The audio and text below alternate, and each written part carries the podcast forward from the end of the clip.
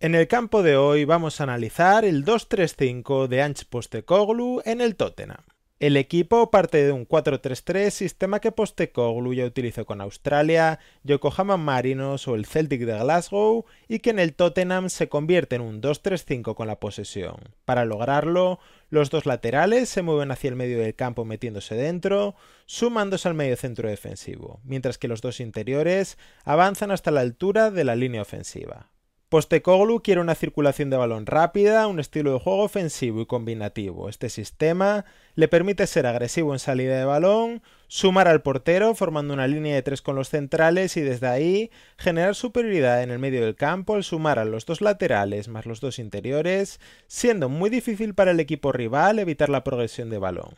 Si es contra una presión alta, es habitual ver a un medio centro dando amplitud, produciéndose cambios de posición constantes, intentando generar siempre rombos por todo el campo que permitan tener buenos ángulos de pase. En campo rival, la altura de los laterales les permite atacar la espalda de los jugadores que saltan desde la línea defensiva, siendo el delantero el encargado de fijar a los centrales para que no puedan salir a ayudar. Si alguno de los dos lo hace, se crea un uno contra uno para rematar el centro. Destacar que en este sistema es fundamental que el mediocentro defensivo tenga un gran nivel con balón, con porcentajes altos de acierto en el pase, que los extremos tengan buen uno contra uno siendo autosuficientes para conseguir ocasiones, que el delantero tenga movilidad para caer a las bandas y bajar a recibir, creando espacios que abran a la defensa rival, y por supuesto el rol de uno de los interiores, en este caso de James Madison el mejor jugador en el inicio de la Premier League, tomando buenas decisiones, generando goles y asistencias,